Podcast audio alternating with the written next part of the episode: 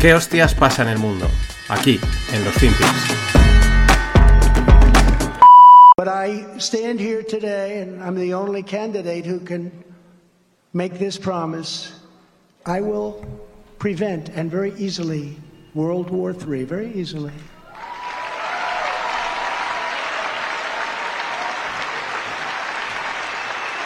And you're going to have World War III, by the way. You're going to have World War III. If something doesn't happen fast, you're going to have World War III.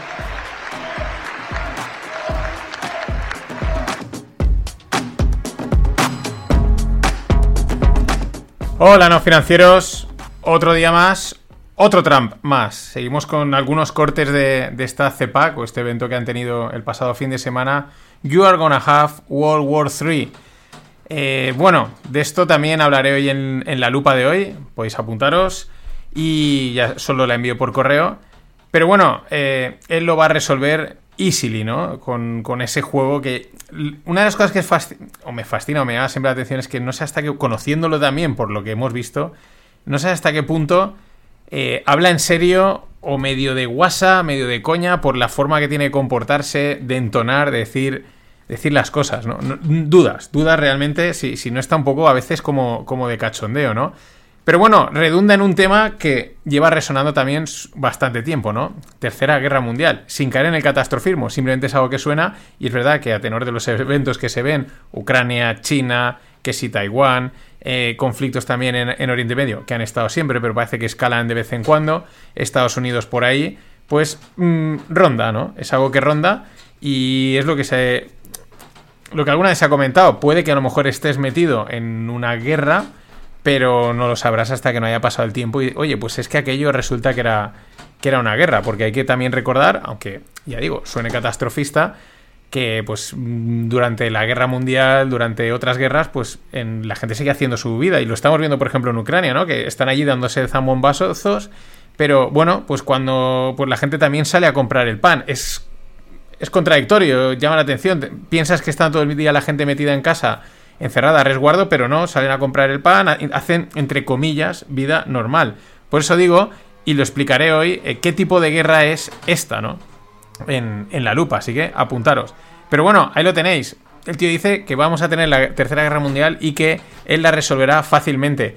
Pues fácilmente igual es como dijo en la anterior campaña, ¿no? Que él coge el teléfono, llama a no sé quién, quedan, los lleva al McDonald's otra vez a negociar o con el comercio, porque este tío es un tío de comercio y probablemente pues tire por ahí las teclas. Pero vamos, Trump en estado puro. They know it, I know it, you know it, everybody knows it. This is it. que como sé que os moló ayer este corte y lo voy a seguir gastando. Más cosas de este rollo guerra, conflicto, Estados Unidos y el otro lado está claro que es China, ¿no? Porque Estados Unidos sigue apretando contra China. Eh, prevén regular las inversiones de Estados Unidos en China. Es decir, aquella gente que tenga inversiones eh, en el país asiático, pues van a tener un mayor control e incluso, eh, ¿por qué no decirlo? Pues probablemente incluso algunas prohibiciones. En fin, es cortar el flujo de pasta allí, de información, etcétera. Siguen poco a poco, pues apretando teclas que no tienen por qué ser solo armamentísticas, también puede ser eso, burocráticas, de comercio, de ese estilo, incluso legales, ¿no? Están ahí tocándolo un poquito todo. Pero al mismo tiempo, China también avisa a Estados Unidos que como, pues como le venda armas que se está estimando por valor de 619 millones, pues casi mil, entre pitos y flautas, se irán a mil millones, eh, pues eh, que va a tener problemas, ¿no? Que, que deje de venderle, o sea, China le dice a Estados Unidos que deje de venderle armas a Taiwán. Pero en unos días no sé qué, ahora no me viene a la mente, me, me he olvidado qué cargo político americano importante pues va a ir a Taiwán. En fin, ahí está el meollo, por lo menos lo que nos llega. Más no podemos ha- hacer.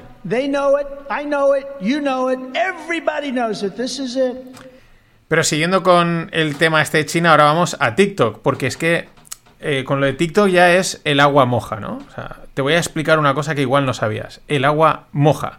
Pues esto es lo que ya es TikTok. Eh, China, eh, bueno, desde un artículo de Bloomberg, pues dicen que China utiliza TikTok para expandir su influencia global. Esto eh, es un artículo de Bloomberg y lo dicen los, eh, pues los lawmakers, que serían como los creadores de leyes o los reguladores de leyes en Estados Unidos. Que es que, que cuidado con TikTok, que es que lo están utilizando para, para expandir la influencia, para, para, para espiar. Y es que es el agua moja, o sea, ya, si ya lo sabemos. Aquí todo el mundo espía a través de las aplicaciones móviles y si es China, pues más aún. Pero, pero ¿qué nos estáis contando? Pues prohibirlo o hacer lo que sea. Pero mientras parece que lo dicen, pero bueno, pero TikTok ahí sigue, ¿no? Eh, la otra cosa interesante es que dicen que es la misma estrategia, la eh, estrategia táctica y tecnología que utiliza el, el, partido. El Partido Comunista Chino utiliza la misma estrategia para controlar a la, a la gente en China. Y es el, el, modelo replicado a través de TikTok a todo el mundo, ¿no? Es como se van, se van integrando y poquito a poquito pues acaban teniendo control. De esa manera soft leading que tienen ellos. Pero repito, esto lo cuentan, lo cuentan como si fuese ya, ya, es que dices, pues si ya lo sabemos, hacer algo, punto. They know it, I know it, you know it, everybody knows it. This is it. Y claro, seguimos, porque desaparece un banquero de la industria tecnológica en China y vuelven a surgir los miedos por la relación Pekín-empresa privada, es decir, porque el Partido Comunista, el que manda en China, eh, la influencia, el poder, el control que infiere sobre las empresas privadas. Pero es que es otra vez el agua moja, pues si esto ya lo sabemos, o sea, qué, sorpresa. Porque ha primera que ha desaparecido uno, pues no han desaparecido, ya no sé. ¿Os acordáis de Jack Ma, el de Alibaba? Este no ha desaparecido, sabemos que está vivo, pero de la escena pública, mmm, wipe out, que dirían en inglés, totalmente wipe out.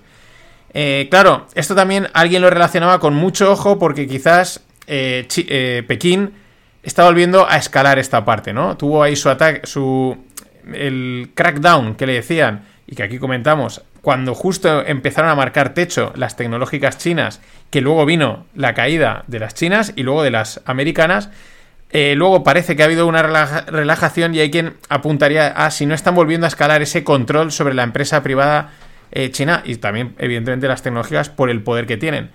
Pero lo mismo, ¿eh? Que es que, que el agua moja, ¿eh? Por si no lo sabías.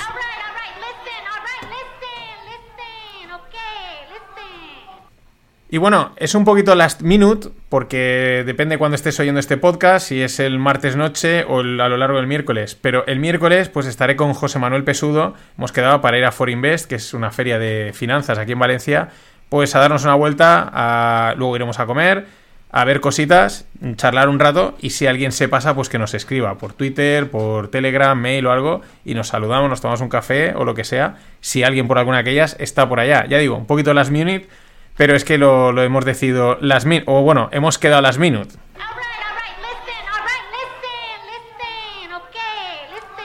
Y bueno, ya he dicho, en la lupa de hoy, te puedes apuntar desde la newsletter, eh, explico el concepto de tipo de guerra en el que estamos o estaríamos eh, envueltos, ¿vale? Que ya lo dije la semana pasada, en este conflicto China-Estados Unidos tan cambiante, ¿no? Que es noticia por aquí, noticia por allá, ahora parece que esto, pero al mismo tiempo hacen no sé qué. Y es un poco también eh, confuso, ¿no? No parece que haya nada, pero al mismo tiempo es esa sensación de que aquí hay un conflicto más allá de la mera competencia que puede haber entre dos grandes países. Pues lo explico en la lupa de hoy.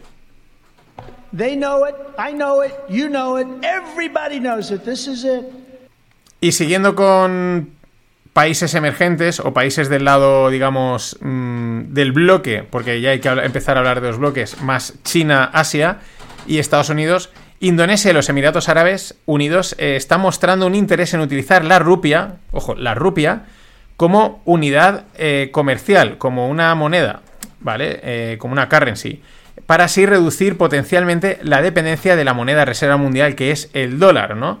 Y evitar el cambio transfronterizo. Bueno, el dólar es el que manda en todo el mundo, es el que ha mandado. Muchos países emergentes, por decir todos, tienen la deuda emitida en dólares, es la moneda de reserva mundial. Y pues el otro bloque mmm, están intentando desdolarizarse, separarse del dólar y están probando cosas. Detrás está China, ¿no? Y entonces a lo mejor, pues vosotros probad, probad, que ya veréis dónde acabáis. Eh, pero bueno, mmm, ahí está. En, este, en este escenario en el que estamos, esto lo van a intentar con la rupia. Yo diría que no sale. Yo diría que es como un intento, es muy bonito, sonará muy guay. No, tenemos nuestra propia moneda, pero al final es como el inglés. Es como si ahora intentas eh, imponer un idioma que sustituya al inglés como idioma de comunicación global. Pues sale mal, sale mal. ¿Por qué? Pues porque primero necesitas tener un idioma que sea tan sencillo, tan fácil eh, de aprender como es el inglés, aunque pueda sorprender, pero comparado con cualquier otro, es probablemente los más fáciles y de los mm, más fáciles en todos los sentidos, incluso para comunicarse. Y con cuatro palabras ya te estás diciendo algo. Y eso pues es algo que va ahí. Y lo mismo pasa probablemente con el sistema del, del dólar, que eso está ahí, todo el mundo lo entiende, es una buena referencia y ahora ves intenta tú montar la alternativa. Pues yo diría que suerte con ello. They know it, I know it, you know it, everybody knows it. This is it porque los americanos esto lo tienen carísimo. Yo no los veo nada, nada preocupados con todas estas movidas. Por mucho que digan en las redes y en mil sitios, la caída del dólar, tal, la sustitución. A mí mm, la sensación que me da es que tienen cero preocupación, o sea, cero. No, no les ha subido el pulso nada con todas este tipo de noticias de los BRICS y tal. Dicen bien, bien, pero eh, vais a acabar aquí. Ya veréis, ya veréis. Tiempo al tiempo. Y bueno, en todo este escenario global, pues estamos en una. Ya lo comenté también en un podcast para, eh, privado para el club. Eh, un escenario que comentaba Soltan eh, Postar de, bueno, de subida de tipos de, y de contracción económica, porque al final estás en un periodo de desglobalización en el que, pues, no, perdón, de, de de acabar con la globalización, de que se, se, localiza un poco todo más, se rompen esos lazos de comercio y lo que hace es que al final hay un retroceso económico. Una cuenta muy buena que se llama Paulo Macro, que hace unos análisis muy interesantes, dice, Estados Unidos está, está convirtiéndose en Brasil, Brasil está convirtiéndose en Argentina, Argentina está convirtiéndose en Venezuela y Venezuela está convirtiéndose en Zimbabue. Es decir, aquí al final eh, todo va camino, España también, de ser un destino turístico, bonitas playas, buena comida, buena gente y poco más, porque es hacia allá. Pero es lo que también él apunta, 40 años de, eh, de... se está acabando con 40 años de tendencia estructural de globalización, ¿no? Eso se está rompiendo con estos dos bloques, con esta situación global que no paramos de comentar, se está rompiendo y eso al final lo que lleva es a, a, un, a un decrecimiento económico. Es decir, en vez de hablar de países los países eh, desarrollados se están convirtiendo en países emergentes y los emergentes están convirtiendo en países frontera. Y las fronteras o los países frontera están pues desapareciendo, ¿no? Y es verdad que al final la situación económica de muchos países empieza a ser tan igual entre uno y otro que no hay mucha diferencia económica entre dos países que están igual de jodidos, porque bien cada día empiezan a estar menos. Pero son los tiempos que han tocado. En la lupa lo acabo de explicar. Nada más. Hasta mañana. Always look on the bright side of life. Always look on the light side of life.